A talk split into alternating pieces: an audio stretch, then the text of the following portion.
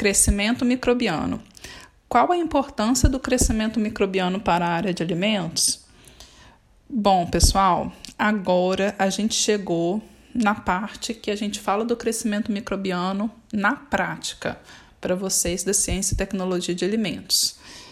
O crescimento microbiano ele vai ser bom quando estivermos falando, né, sobre microrganismos benéficos e vai ser prejudicial quando envolver microrganismos patogênicos ou deteriorantes. Basicamente é assim. E aí, Maíra, como que eu consigo é, estimular esse crescimento quando eu quiser ou impedir esse crescimento quando eu não quiser? Para fazer isso, esse estímulo ou esse controle, vocês precisam conhecer a fundo os fatores que podem interferir no crescimento dos microrganismos. Na aula de hoje, que faz parte de microbiologia geral, a gente vai falar desses fatores como fatores físicos e químicos. Mas eu vou trazer um spoiler da disciplina de microbiologia de alimentos para vocês. E esses fatores eles são conhecidos como fatores intrínsecos e extrínsecos. Guardem esse nome, esses nomes, porque é, são nomes muito utilizados na área de alimentos que vocês vão escutar em diversas disciplinas. O que, que são os fatores intrínsecos e extrínsecos? Fatores intrínsecos são características do alimento que vão interferir no crescimento do microorganismo, dos microorganismos nesse alimento. Os fatores extrínsecos são características do ambiente que interferem no crescimento do microorganismo no alimento.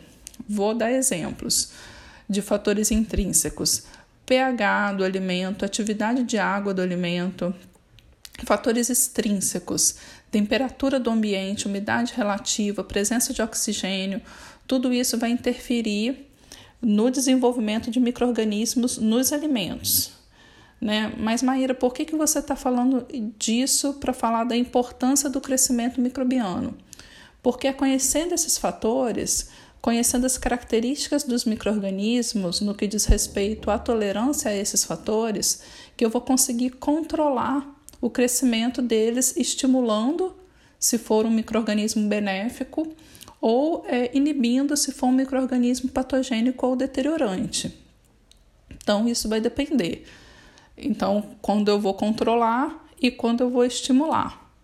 Quando eu tenho um microorganismo patogênico, na maioria das vezes eu quero é, eliminar esse microorganismo do alimento ou quero impedir totalmente o desenvolvimento dele, porque muitos microorganismos eles têm uma patogenicidade tão elevada que apenas a presença de uma célula pode causar danos à saúde do consumidor, como é o caso da salmonela. Alguns outros micro-organismos patogênicos eu posso apenas inibir o crescimento.